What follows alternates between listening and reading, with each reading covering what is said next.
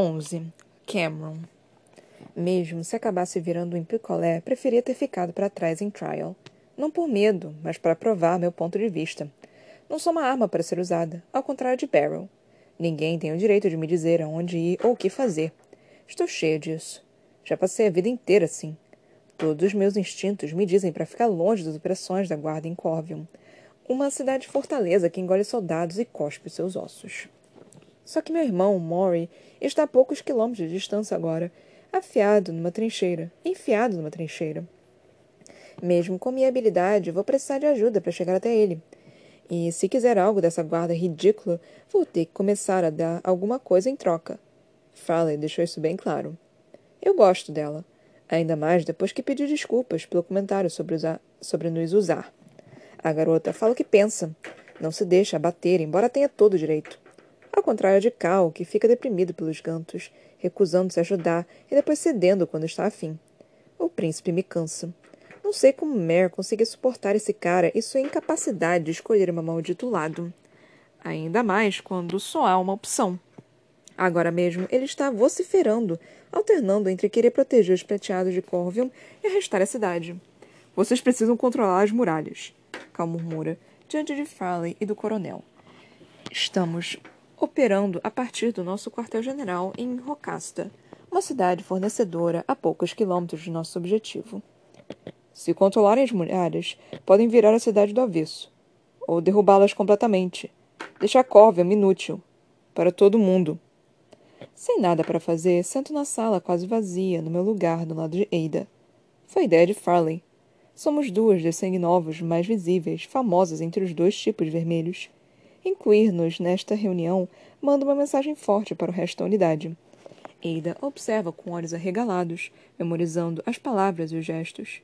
Normalmente, Nanny estaria aqui com a gente, mas ela se foi. Era uma mulher pequena, mas deixou um vazio enorme. E sei de quem é a culpa. Meus olhos queimam as costas de Cal. Sinto o formigamento do meu poder e resisto ao impulso de deixá-lo de joelhos. O príncipe está disposto a nos matar para salvar Mer, mas não a matar seus semelhantes para salvar o resto do mundo. Foi escolha de Nene se infiltrar sozinha em Archon, mas todo mundo sabe que a ideia não partiu dela.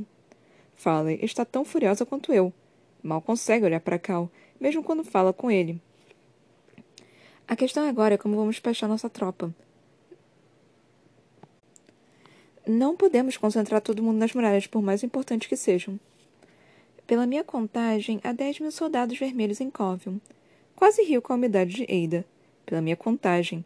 A contagem dela é perfeita e todo mundo sabe disso. O protocolo militar define que deve haver um oficial para cada dez vermelhos, o que significa pelo menos mil prateados dentro da cidade, sem levar em conta as unidades de comando e administração. Neutralizar os prateados deve ser nosso objetivo. Cal cruza os braços, duvidando até da inteligência perfeita e indiscutível de Ada. Não sei. Nosso objetivo é destruir Covium, o centro do exército de Maven. Isso pode ser feito sem. Ele balbucia.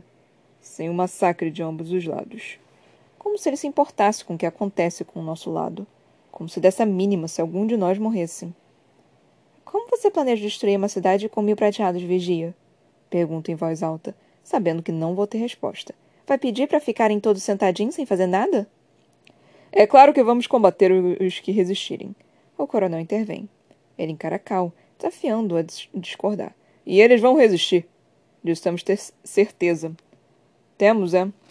O tom de Cal é de uma arrogância calma. Membros da própria corte tentaram matar Maeve na semana passada. Se há uma divisão entre as grandes casas, há uma divisão nas forças armadas. Atacá-las diretamente só vai servir para unificar todos, pelo menos em Corvium. Meu sarcasmo ecoa pela sala. Então a gente vai ficar esperando? Deixamos Maven lamber as feridas e se reorganizar? Damos tempo para ele recuperar o fôlego? Damos corda para ele se enforcar. Cal retruca. Ele fecha a cara, como eu. Damos tempo para Maven cometer mais erros. Agora está pisando em ovos com Piedmont, seu único aliado, e três das grandes casas estão abertamente em revolta.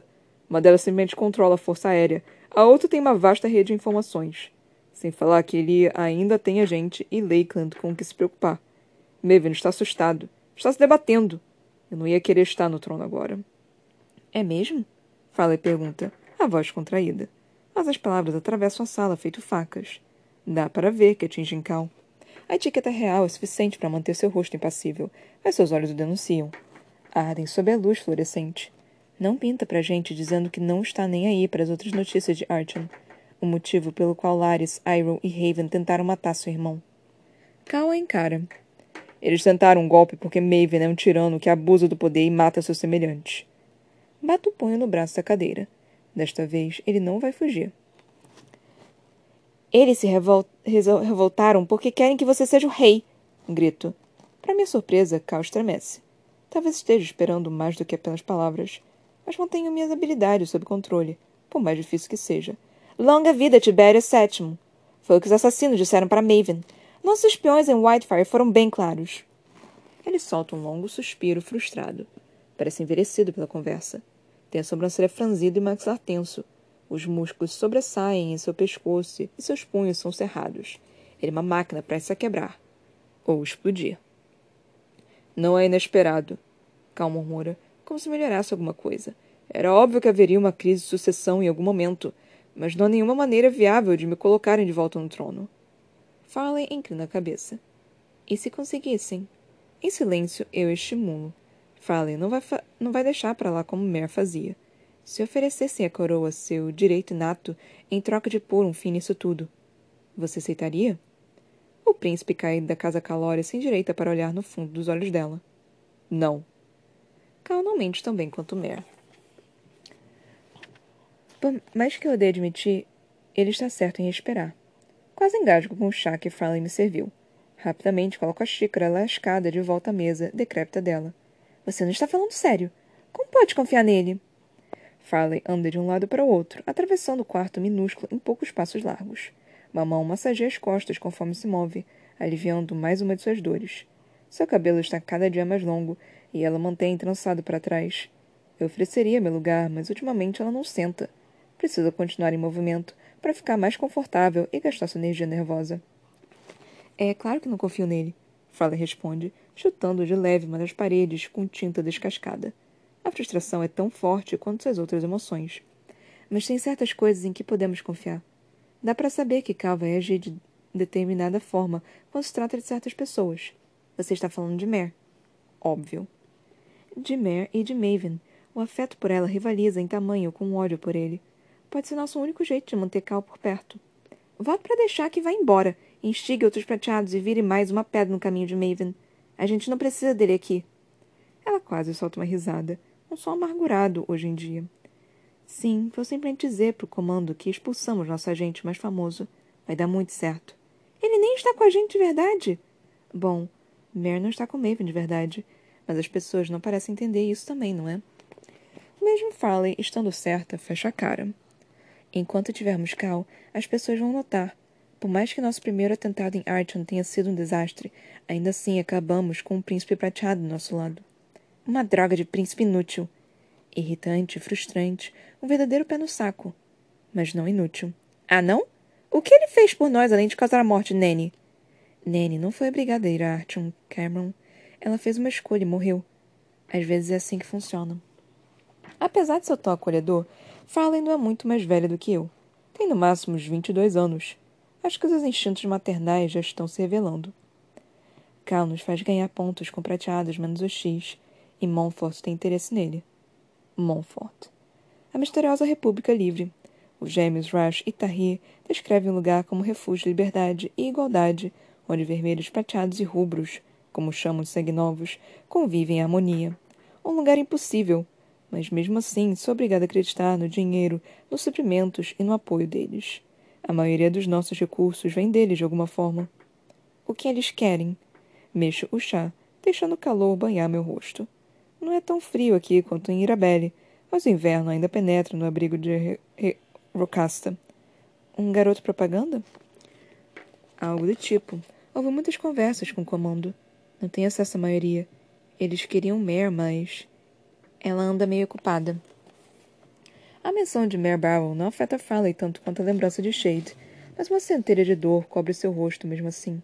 Ela tenta esconder, claro, faz o possível para parecer impassível e normalmente consegue. Então não tem nenhuma chance de resgatarmos a garota, sussurro. Quando Farley faz que não, sinto uma pontada surpreendente de tristeza no peito. Por mais irritante que Mare possa ser, ainda quero de volta. Precisamos dela. E, ao longo dos meses, percebi que eu preciso dela. Mare sabe como é ser diferente e está em busca de seus semelhantes, temer e ser temida. Apesar de ser uma palerma arrogante na maior parte do tempo. Farley para de andar de um lado para o outro para pegar outra xícara de chá. Está fumegante e enche o quarto com um aroma quente de ervas. Ela não bebe. Em vez disso, vai até a janela, embaçada no alto da parede, tingida pela luz do dia. Não sei como fazer isso com o que temos à disposição. Entrar em Corvium é fácil comparado a Archon. Precisaria de uma ofensiva total, do tipo que não conseguimos reunir. Muito menos agora, depois de Nanny e da tentativa de assassinato. A segurança na corte vai estar no nível máximo. Pior que um presídio. A menos. A menos? Cal acha que a gente deve esperar. Deixar que os prateados em Covium se voltem uns contra os outros. Deixar Maven cometer erros antes de agirmos. E isso vai ajudar Mare também? Fala e concorda com a cabeça.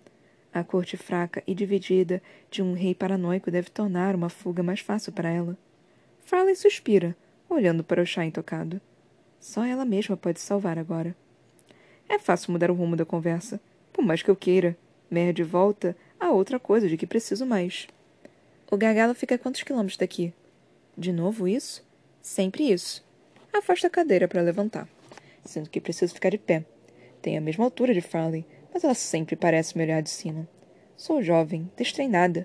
Não conheço muito do mundo fora da minha favela, mas isso não significa que eu vá ficar aqui seguindo ordens. Não estou pedindo sua ajuda, nem a da guarda. Só preciso de um mapa e de uma pistola. Faço o resto sozinha. Ela nem pestaneja. Cameron, seu irmão está no meio de uma legião.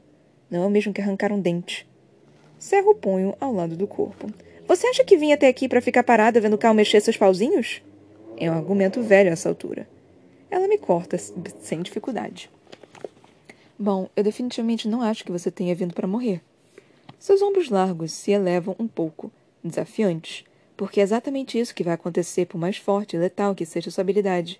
E mesmo se você levar uma dúzia de prateados juntos, não vão, não vou deixar que morra por besteira. Estamos entendidos?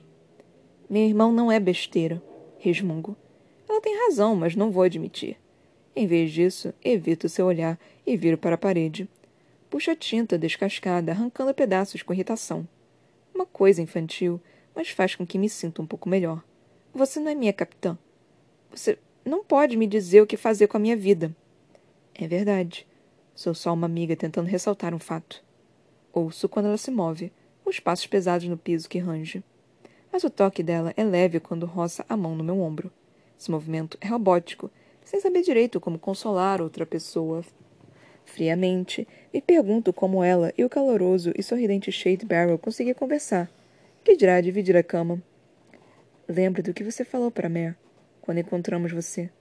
No jato, você disse que a busca dela por sangue novos para salvar vocês era errada uma continuação da divisão de sangue, favorecer um tipo de vermelho em detrimento de outro.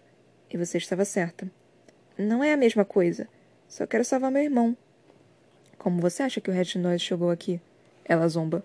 Para salvar um amigo, um irmão, um pai. Para se salvar. Todos viemos por motivos egoístas, Cameron. Mas não podemos deixar distrair por eles. Temos que pensar na causa, no bem maior. E você pode fazer muito mais aqui, com a gente. Não podemos perder você, também. Não podemos perder você também. A última palavra paira no ar, tácita. Eu a escuto mesmo assim. Vo você está errada. Não vim por escolha própria. Fui forçada. Mayor Barrow me obrigou a acompanhar vocês e todo mundo levou isso na boa. Cameron, essa é uma carta que você já usou demais. Faz muito tempo que escolheu ficar. Que escolheu ajudar.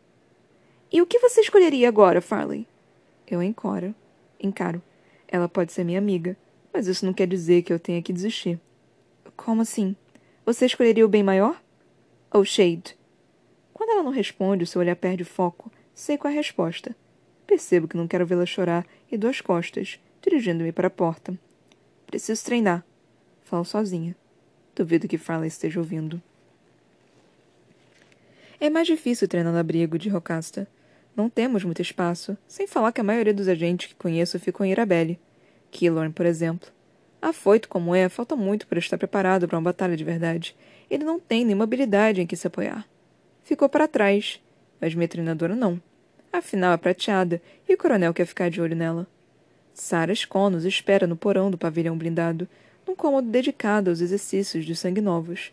Está na hora do jantar, então os outros subiram para comer com os demais. Temos espaço para nós, embora não precisemos de muito. Ela está sentada de pernas cruzadas, com as mãos no chão de concreto que combina com as paredes. Seu bloco de anotações também está aqui, pronto para ser usado se necessário. Os olhos dela acompanham minha entrada, o único cumprimento que vou receber. Até agora não encontramos nenhuma outra curandeira de pele para se juntar a nós. E Sara continua muda. Apesar do tempo de convívio, a visão das bochechas descarnadas dela e da língua decepada ainda me causa arrepios. Como sempre, ela finge não notar e aponta para o espaço à sua frente. Sento como manda e resisto ao velho impulso de lutar ou fugir. Ela é prateada. É tudo o que fui criada para temer, odiar e obedecer. Mas não consigo desprezar Sarah Connors como desprezo Julian ou Cal. Não que eu tenha pena dela. Acho que. Eu a entendo.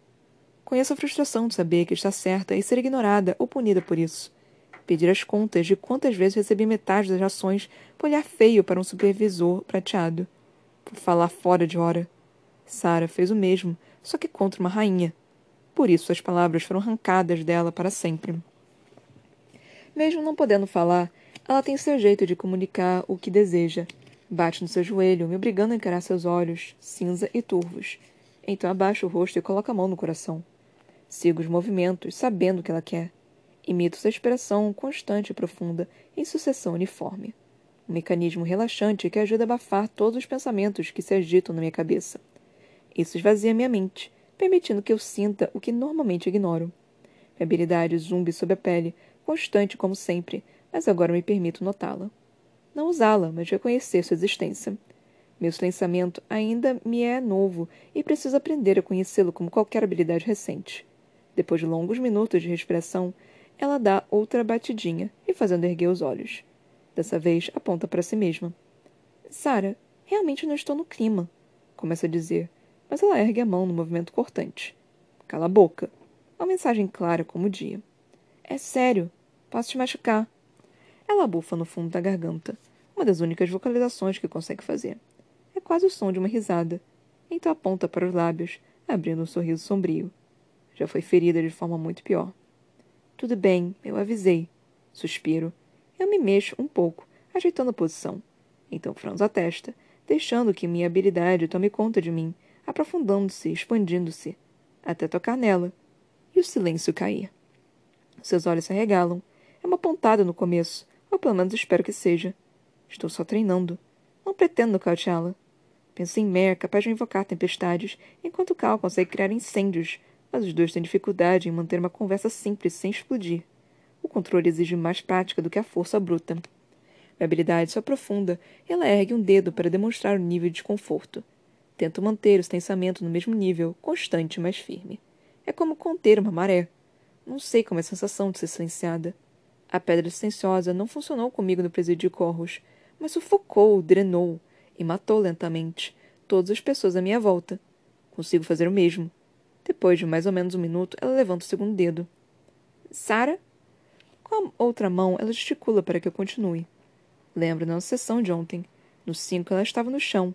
Eu sabia que podia continuar, mas incapacitar nossa única curandeira de pele não é a atitude mais inteligente, nem é o que eu queira fazer. Suas bochechas se colorem mas a porta do porão se abre antes que ela consiga erguer outro dedo. Minha concentração e meu silêncio se quebram, trazendo um suspiro aliviado dela. Nós duas nos viramos para ver quem nos interrompe.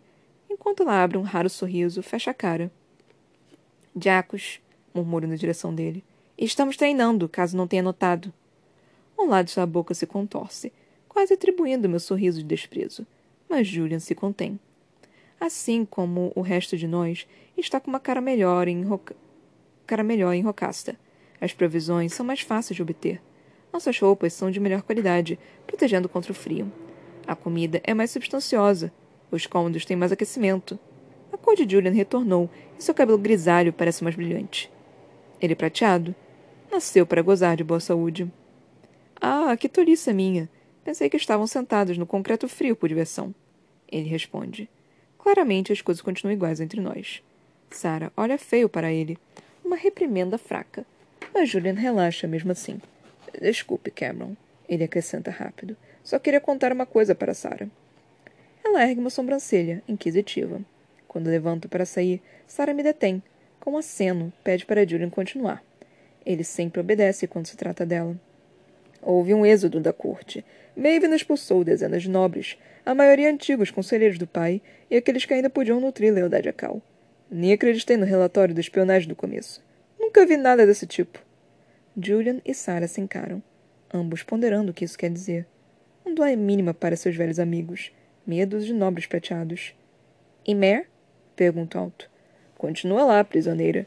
E qualquer rachadura que podíamos esperar de casas revoltadas? Ele suspira, abanando a cabeça. Maven já está em guerra e agora se prepara para uma tempestade. Eu me remexo no chão, procurando uma posição mais confortável. Ele estava certo. Concreto frio não é agradável. Que bom que estou acostumada. A gente sabia que era impossível resgatar Mer. Qual a novidade? Isso é bom e ruim. Mais inimigos para Maven significa mais oportunidade de agir fora do seu alcance. Mas ele está cerrando as fileiras, recuando, protegendo-se melhor. Nunca vamos chegar ao rei pessoalmente. Ao meu lado, Sarah emite um som baixo na garganta. Ela não pode dizer o que está pensando, então eu digo. Nem a Mer. Dylan concorda com um olhar grave. Como vai seu treinamento? Ele muda de assunto rápido e balbucia uma resposta. Da. da melhor maneira possível. A gente não tem muitos professores aqui. Por que você se recusa a treinar com meu sobrinho? Os outros podem treinar com ele, digo, sem me importar em esconder o sarcasmo na voz. Mas não tenho como prometer que não vou matar o príncipe, então é melhor manter -se distância. Sarah solta um resmungo, mas Julian faz um sinal com a mão. Não tem problema. Você pode achar que não entendo o seu ponto de vista, que não tenho como entender e tem razão. Mas estamos esforçando, Cameron. Ainda estamos sentados no chão. Ele dá um passo hesitante na outra direção. Não gosto nem um pouco disso e levanto com dificuldade, deixando que meus instintos defensivos tomem conta. Se for para ficar tão perto de Julian Jacos, quero estar preparada. Prometo que não precisa ter medo de mim, ele conclui. Promessas de prateados não significam nada. Não preciso gritar. As palavras já são duras o bastante. Para minha surpresa, Julian sorri. Nossa expressão é oca, vazia. Ah, sei bem disso, ele murmura, mas para si mesmo e para Sara. Guarde esse ódio. Sara pode discordar, mas vai ajudar você mais do que qualquer coisa, se conseguir usá-la a seu favor. Ainda que eu não queira conselhos de um homem como ele, não consigo deixar de gravar isso. Julian treinou Mare. Eu seria idiota se negasse que pode ajudar minha habilidade a crescer. E ódio é algo que tenho de sobra. Mais alguma notícia? Pergunto. Fala e o coronel parecem paralisados. Será trabalho do seu sobrinho? Sim, acho que é. Esquisito. Pensei que ele estivesse sempre pronto para a briga. Julian abre aquele sorriso estranho de novo. Cal foi criado para a guerra assim como você foi criada para as máquinas. Mas você não quer voltar para a fábrica, quer? Uma resposta, qualquer resposta, fica presa na minha garganta. Eu era escrava. Fui forçada. Era tudo que eu conhecia. Não dê uma despertinho comigo, Julian. É o que sai entre dentes. Ele só dá de ombros. Estou tentando entender seu ponto de vista se esforça um pouco para entender o dele. Em qualquer outro dia, sairia da sala a passos furiosos, defensivos. Encontraria refúgio num fusível queimado, num fio desencapado. Em vez disso, volto a sentar, assumindo meu lugar junto a Sara. Julian Jacos não vai me ver fugindo, feito uma criança que levou bronca. Já enfrentei supervisores muito piores que ele. Vi bebês morrerem sem conhecer o sol, sem respirar ar fresco. Escravos prateados. Você viu? Quando vi, daí pode me dar uma lição de moral sobre ponto de vista, Lord Jacos. Duas costas para ele. Avise quando o príncipe finalmente escolher um lado. E se escolheu certo. Faça um sinal para Sara. Pronto para começar de novo?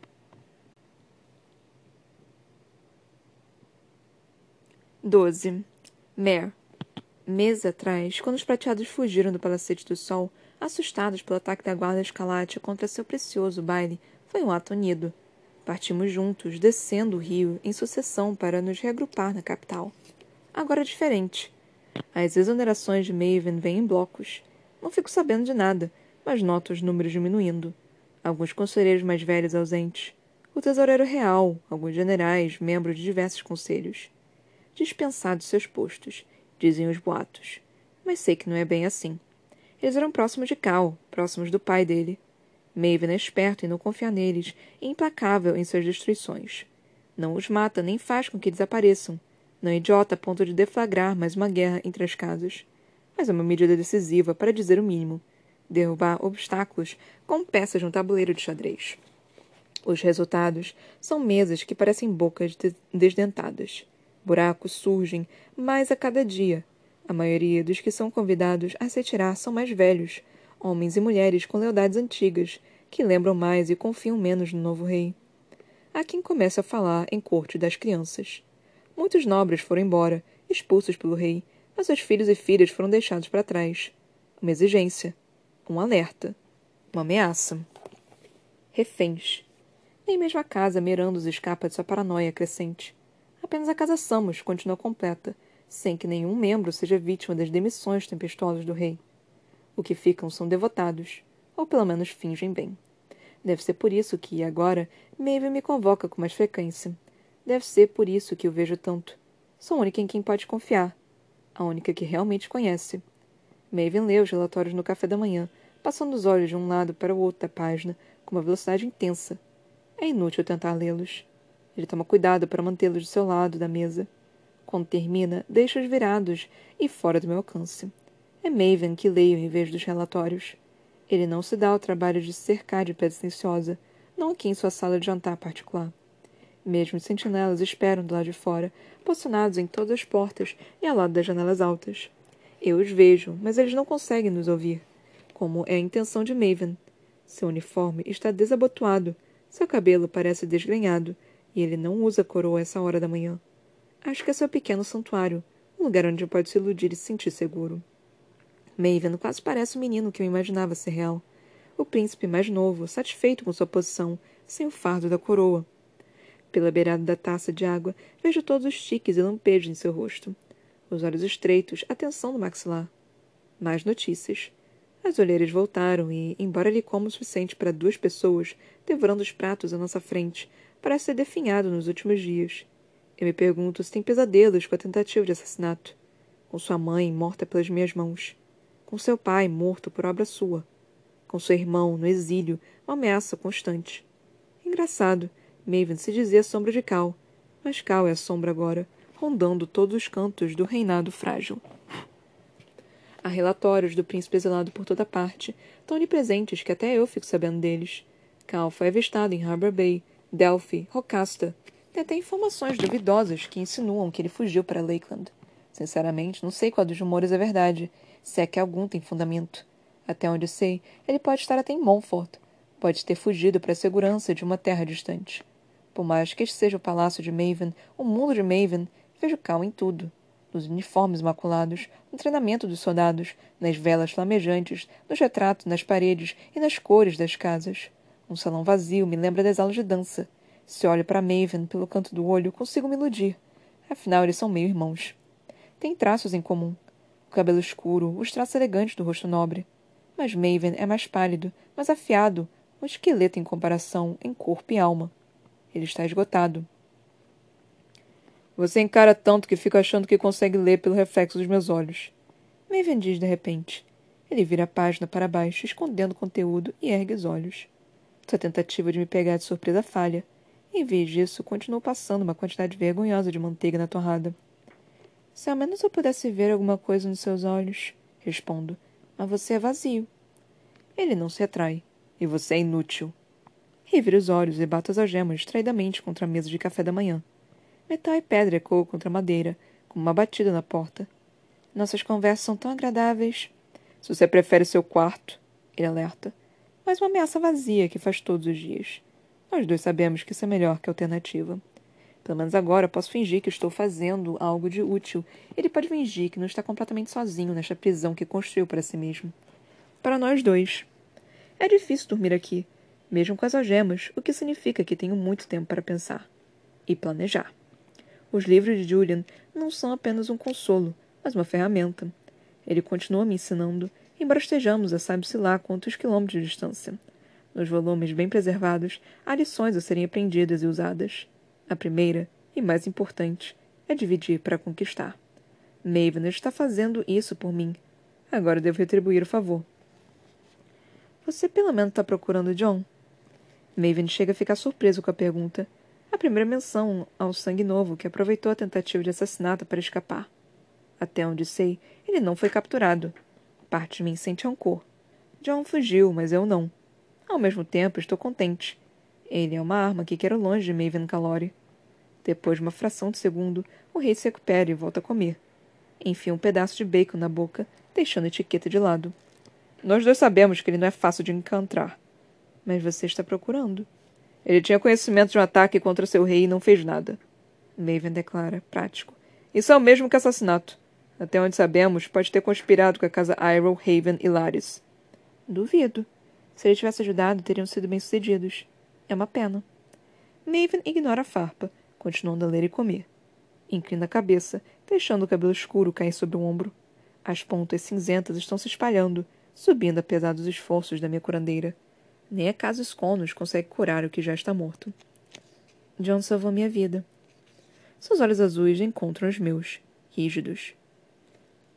Segundos antes do ataque, ele chamou minha atenção. Me fez virar a cabeça. Se não. Toca a bochecha onde a bala passou de raspão em vez de destroçar meu crânio. O ferimento cicatrizou, mas não foi esquecido. Deve apresentar um papel no futuro que ele enxerga, seja lá qual for.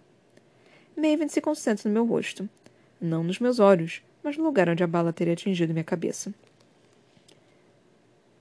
Não sei porquê, mas você é uma pessoa difícil de deixar morrer. As aparências forçam um sorriso curto e amargurado. Qual é a graça? Qual é a graça? Quantas vezes você tentou me matar? Só aquela. E o sonador foi o quê? Meus dedos tremem com a lembrança. A dor do aparelho ainda está fresca na minha memória. Só parte de um jogo? Outro relatório se agita sob o sol, virado para baixo. lambe o dedo antes de pegar o próximo. Tudo trabalho. Tudo aparências. O sonador não foi projeto para matar. Só para incapacitar você se fosse necessário. Uma expressão estranha perpassa seu rosto. Quase arrogante, mas não exatamente. Nem fui eu que construí aquela coisa. Claro, você não é muito criativo. Foi a Lara? Na verdade, foi Cal. Ah. Antes que eu possa evitar, abaixo a cabeça e desvio o olhar pressando de um momento sozinha. A traição arde dentro de mim, mesmo que por um segundo. Não adianta nada ter raiva agora. Não acredito que ele não te contou. Maven insiste. Ele normalmente se orgulha tanto de si. É uma coisa brilhante mesmo. Mas não ligo para o aparelho. Manda destruir aquilo. Seus olhos estão fixos no meu rosto, sedentos por uma reação. Não deixo meu semblante mudar, apesar do salto súbito do meu coração. O senador foi destruído. Mais um presentinho, mais uma mensagem do fantasma. Mas pode ser construído facilmente. Cal fez a gentileza de deixar o projeto quando fugiu com seu bando de ratinhos vermelhos. Escapou, murmuro. Pare. Não deixe ele te abalar. Fingindo desinteresse, mexo na comida no prato. Faço o possível para parecer magoada. Como Maven quer que eu esteja, mas não vou me permitir sentir isso de fato. Tenho que seguir o plano. Mudar o rumo da conversa para onde quero. Você obrigou a ir embora tudo para poder assumir seu lugar e fazer exatamente o que ele faria. Assim como eu, Maven força uma risada para esconder como está irritado. Você não faz ideia do que Cal teria feito com a coroa na cabeça. Cruza os braços, recostando de volta na cadeira. Está tudo correndo como planejado. Sei que ele teria se casado com Evangeline Samus, continuado a combater uma guerra inútil e ignorar um país cheio de gente furiosa e oprimida. Sua familiar? Maven pode ser uma cobra em forma humana, mas nem ele tem resposta para isso. O jovem rei dá um tapa no relatório à sua frente. Rápido demais. O relatório vira apenas por um segundo, então ele esconde de volta. Veja apenas algumas palavras de relance. Corvium. Mortos e feridos. Maven me vê olhar e solta um suspiro irritado. Como se fosse te ajudar, ele diz baixo. Você não vai a lugar nenhum, então por que se importa? Acho que você está certo. Não vou durar muito mesmo. Ele vira a cabeça. A preocupação franze sua testa, como eu pretendia, como necessário. Por que diz isso? Olhe para o teto, examinando o friso elaborado e lustre sobre nós. Chameja com pequenas lâmpadas elétricas. Se ao menos eu as pudesse sentir. Você sabe que Evangeline não vai me deixar viver. Quando virar rainha, será meu fim. Minha voz estremece e coloco todo o meu medo nas palavras. Tomara que dê certo. Ele tem que acreditar em mim. É o que ela quis desde o dia que apareci em sua vida. Maven me encara. Acha que não vou te proteger? Acho que você não tem como. Meus dedos beliscam o vestido. Não é tão bonito quanto os feitos para a corte, mas é bastante elaborado. Nós dois sabemos como é fácil matar uma rainha. Sinto ondas de calor no ar enquanto ele continua a me encarar, me desafiando a enfrentar seus olhos. Meu instinto natural é encarar de volta, mas ver o rosto, me recusando a isso. Só vai deixá-lo mais furioso. Maven adora um público. O momento se estende e me sinto despida diante dele, presa no caminho de um pedrador. É isso que sou aqui. Estou enjaulada, amarrada, encoleirada. Tudo que tenho é minha voz e pedaços de Maven que torço para serem reais. Ela não vai encostar em você. E quanto a Lakeland? Ergo a cabeça novamente. Lágrimas de raiva e frustração brotam nos meus olhos, não de medo. Quando destroçarem seu reino já em ruínas, o que vai acontecer quando vencer essa guerra infinita e transformarem seu mundo em pó? Solto um suspiro trêmulo. As lágrimas caem livremente agora. Precisam cair. Tenho que dar tudo de mim para convencer. Acho que vamos acabar juntos no ossário, executados lado a lado. Pela maneira como fica pálido, com a pouca cor deixa seu rosto, sei que ele pensa o mesmo. Isso atormenta, sem parar, como uma ferida aberta. Então giro a faca. Você está à beira de uma guerra civil. Até eu sei disso. De que adianta fingir que é uma possibilidade de eu sair viva daqui? O Evandro me mata ou a guerra. Já falei que não vou deixar isso acontecer. O rosnado que solto contra ele não precisa ser falso. Em que vida posso confiar em qualquer coisa que saia da sua boca de novo? Quando ele levanta, o frio que se acumula na minha barriga tampouco é falso. Enquanto dá a volta na mesa, aproximando-se de mim com passos largos e elegantes, contrai todos os músculos para não estremecer. Mas não consigo evitar. Me preparo para um soco quando ele pega meu rosto nas mãos perturbadoramente macias, com ambos os polegares firmes sob minha mandíbula, a poucos centímetros da minha jugular. Seu beijo queima mais do que sua marca. A sensação dos lábios dele nos meus é o pior tipo de violação. Mas, pelo meu objetivo, mantenho os punhos cerrados no colo. Cravo as unhas na minha pele em vez da dele. Maven precisa acreditar no que esse irmão acreditou. Preciso me escolher como tentei fazer com Cal antes. Mesmo assim, não tenho força para abrir a boca. O maxilar continua firmemente fechado. Ele termina o beijo e torço para que não veja minha pele rejeitar seu toque. Em vez disso, seus olhos buscam os meus, de mentira que escondo bem guardada. Perdi todas as pessoas que já amei. E de quem é a culpa? Não sei como, mas ele consegue tremer mais do que eu. Dá um passo para trás, me soltando, e arranha os próprios dedos. Fico espantada porque reconheço a ação. Faço o mesmo, quando a dor dentro de mim é tão terrível que preciso de outra para me arrancar dela. Maven para, para quando nota que estou olhando, apertando as mãos ao lado do corpo com o máximo de força que consegue. Ela me fez abandonar muitos de meus hábitos, ele admite, mas não foi bem sucedida com esse. Algumas coisas sempre voltam. Ela. Elara. Eu vejo seu trabalho diante de mim. O menino que ela transformou em rei com uma tortura que chamava de amor. Maven volta a sentar devagar. Continua encarando firme, sabendo que isso incomoda. Eu desequilibro, embora não entenda exatamente porquê. Perdi todas as pessoas que já amei. Não sei porque estou incluída nessa frase, mas esse é motivo para continuar viva. Com cuidado, volto a conversa na direção de Cal. Seu irmão está vivo. Infelizmente. E você não o ama? Neiva não se dá o trabalho de erguer os olhos, mas eles estão fixos num único ponto no próximo relatório. Não porque esteja surpreso ou triste. Parece mais confuso do que qualquer coisa. Um garotinho tentando resolver um quebra-cabeça em que faltam muitas peças. Não, ele diz finalmente, mentindo. Não acredito em você, digo, balançando a cabeça. Porque lembro como eles eram. Irmãos, amigos, criados juntos contra o resto do mundo. Nem mesmo Maven consegue ignorar algo assim. Nem Elara podia quebrar esse tipo de laço. Não importa quantas vezes Maven tentou matar Cal, ele não pode negar o que os dois já foram. Acredite no que quiser, Mare. O jovem rei responde. Assim como antes, finge um ar de desinteresse enquanto tenta violentamente me convencer de que isso não significa nada para ele. Tenho certeza absoluta que não amo meu irmão. Não minta. Também tenho irmãos. É complicado, especialmente entre mim e minha irmã. Ela sempre foi mais talentosa, mais doce, mais inteligente, melhor em tudo. Todo mundo a prefere. Murmuro meus antigos medos, tecendo-os numa teia para Maven. Ouça a voz da razão. Perder uma pessoa. Perder um irmão. O ar me falta e minha mente viaja. Continue. Use a dor. Dói mais que tudo. Shade, certo? Não pronuncio o nome dele. Retruco, esquecendo por um momento o que estou tentando fazer. A ferida é muito recente ainda está em carne viva. Maven ignora. Minha mãe dizia que você sonhava com ele. Estremeço com a lembrança e com a ideia de Lara dentro do meu cérebro. Ainda consigo senti-la, arranhando as paredes do crânio. Mas acho que não eram sonhos coisa nenhuma. Era ele de verdade. Ela fazia isso com todo mundo? Pergunto. Nada ficava salvo dela? Nem mesmo seus sonhos? Ele não responde. Insisto. Você já sonhou comigo? De novo, eu o machuco sem perceber. Maven baixa o olhar, concentrando-se no prato vazio diante dele. Ergue a mão para pegar o copo de água, mas muda de ideia. Seus dedos tremem por um segundo antes de escondê-las, longe da minha vista. Não sei. Ele diz finalmente. Nunca sonho. Zombo. Isso é impossível. Até para alguém como você. Algo sombrio, triste, perpassa seu rosto. Seu maxilar fica tenso e Maven parece ter um nó na garganta, tentando engolir palavras que não deveria dizer. Elas saem mesmo assim. Suas mãos ressurgem, batendo fracamente na mesa. Eu tinha pesadelos.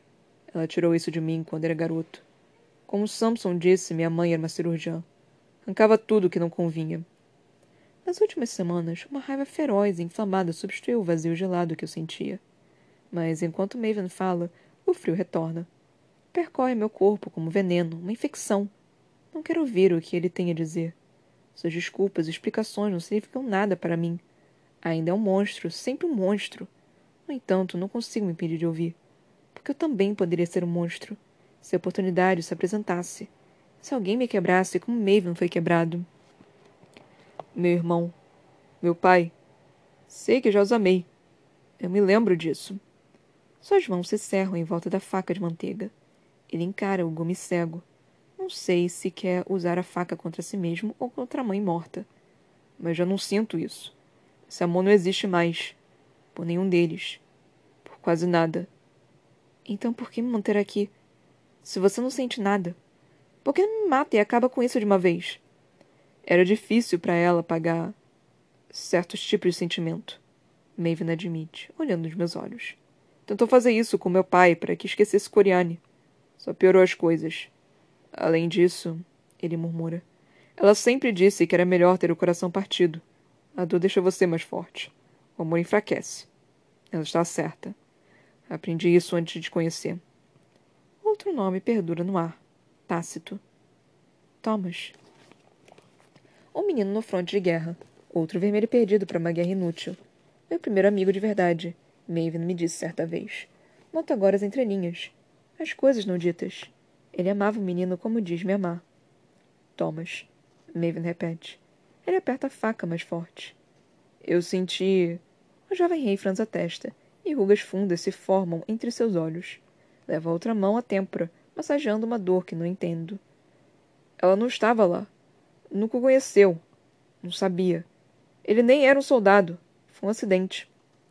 Você disse que tentou salvar Thomas. Que os guardas te impediram.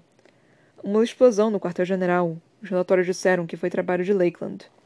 Em algum lugar, o tic-tac do relógio marca o passar dos minutos. O silêncio se estende enquanto ele decide o que dizer.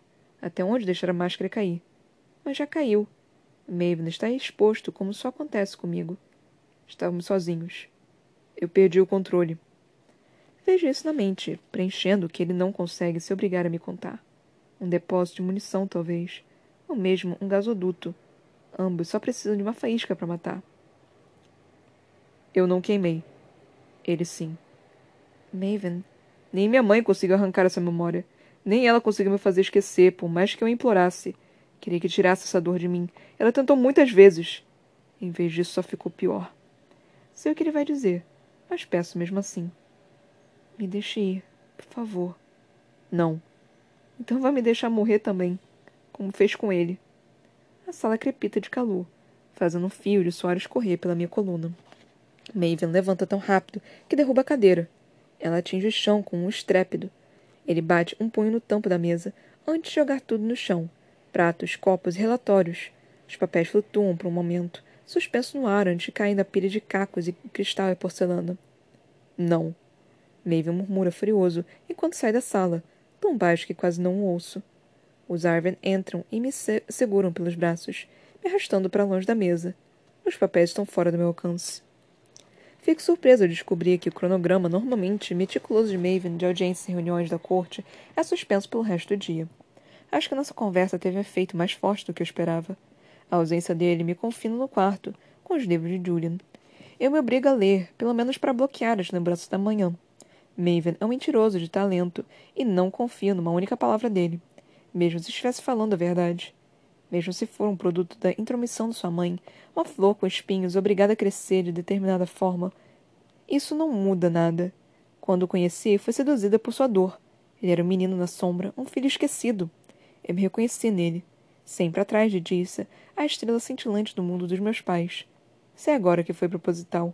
Ele me enganou quando era príncipe, me atraindo para sua armadilha. Agora estou na prisão do rei. Mas ele também está. Minhas correntes são as pedras sensuosas. As dele são a coroa.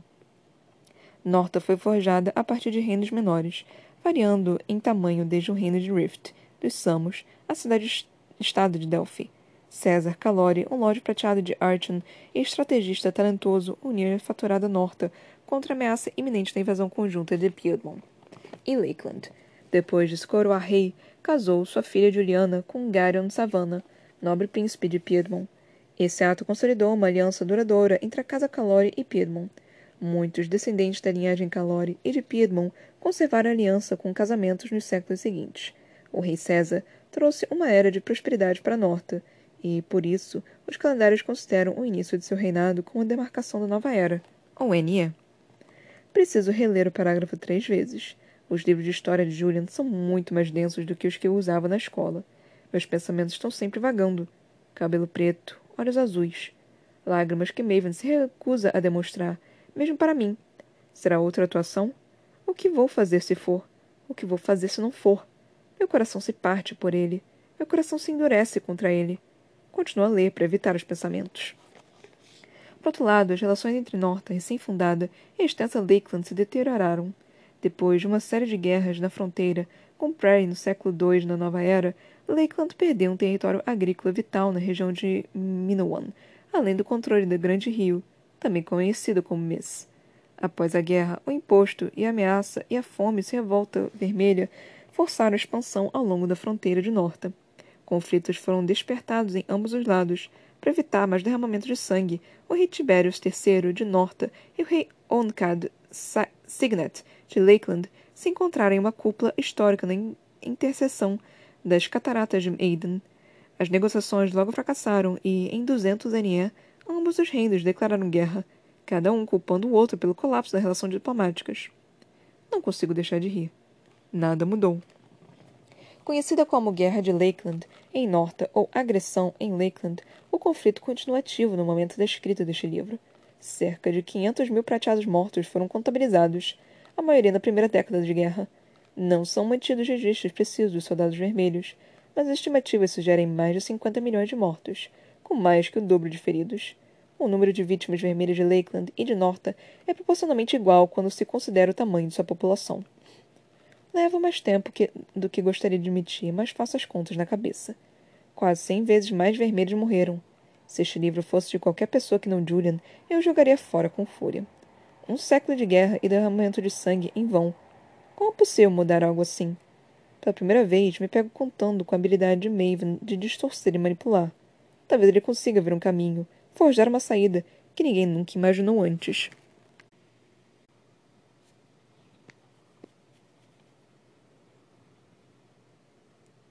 Ok, lemos dois livros e agora estou com pouco tempo para falar, mas eu acho que é tempo suficiente porque os dois capítulos tiveram bem pouca coisa para poder falar. Nós lemos o capítulo 11 e o capítulo 12. O capítulo 11 foi o capítulo com a Cameron e o capítulo 12 foi com a Mare. Paramos na página 185. Na página 186 começa o capítulo 13. É, então, né, nós começamos com o capítulo 11, 11, que foi com a Cameron. Foi interessante porque não. Não teve exatamente tipo, ah, essa um pouquinho de volta, né? É, a, a Victoria Veato tá conseguindo manter o ritmo dela direitinho. Eu tô realmente ficando impressionada com isso. Eu tô gostando bastante disso. E já sabem que a Nanny tá morta. Ele já, a Cameron já tá culpando o Cal por essa questão da Nanny estar morta. Eles já passaram por toda a dor e sofrimento e eles, tipo, continuam indo adiante. Eu achei isso muito bom. Eu pensei que ia ter toda aquela enrolação de tipo, ah, a Nanny vai morrer, a gente não tem informação suficiente, e aí vai ser todo aquele processo de ver a Nanny morrendo, não sei o quê. Mas não, já, já, a Nanny já tá morta e agora eles, eles continuam, né, tentando é, saber o que, que eles vão fazer com o Corvin. E aí o Cal falando, não, a gente tem que deixar o Maven basicamente se enforcar, né, porque ele tá fora de controle, e tá todo mundo vendo isso. E aí a, a Fala perguntando, né, poxa, se eles estão querendo você de volta. Se você tivesse a oportunidade, você realmente iria? E aí o cara falando, não. Aí a Cameron pensando, mano, a Mare é muito melhor do que você. E eu só fiquei tipo, mano, será que ele realmente vai assim? Porque não faz muito sentido voltar no relato. Depois do, depois do que aconteceu, não, não faz sentido. É, é, o próprio Cal sabe que não tem como ele voltar pra, pra, pra corte dele. É, ia ter que ser uma coisa completamente diferente. Ele, como rei, não ia dar certo. Mas enfim. Aí tivemos uma conversa com a Farley com a Cameron, a Cameron querendo voltar, é, querendo ir tentar salvar o irmão, e aí a Farley falando, tipo, mano, você vai, vai se matar fazendo isso, e ela concordando, mas tá sempre voltando pra, esse, pra, esse mesmo, pra essa mesma questão de, tipo, eu quero salvar meu irmão, eu quero salvar meu irmão, eu quero salvar meu irmão. É, e aí a Carol indo treinar com a Sarah o Julian aparecendo, dando umas pequenas informações. E essa, essa raiva toda que a Cameron sente pelo Julian, eu acho desnecessária. Tipo, eu entendo, mas eu fico, mulher, você sabe que o Julian não teve nada a ver com o que tá acontecendo, não, né? Assim, Julian, esse ódio que você tá tendo por todos os prateados, você tá mais ou menos colocando esse ódio como se os prateados também tivessem é como se os prateados também colocassem todos os vermelhos numa única num único caldeirão também, sabe? É, você tá fazendo mais ou menos a mesma coisa que eles estão fazendo com você. E era você que estava reclamando de que você não queria essa é, é, esse, esses caldeirõezinhos, né? De tipo, ah, todos eles são iguais, sendo que não são, e ela sabe que não são. Mas é interessante ver isso. Tipo, eu entendo que ela tá com raiva, eu entendo que ela sabe que ela foi escravizada, basicamente, por todo, por todos os prateados, e aí ela tá com raiva. Mas por que que, tipo, da Sarah ela consegue suportar e do, do Julian ela fica puta? Por que que fica assim? Por que, que ela não, não. Sendo que o Julian é tão bom quanto a Sarah? Sendo que o Julian também sofreu tanto quanto a Sarah, sabe?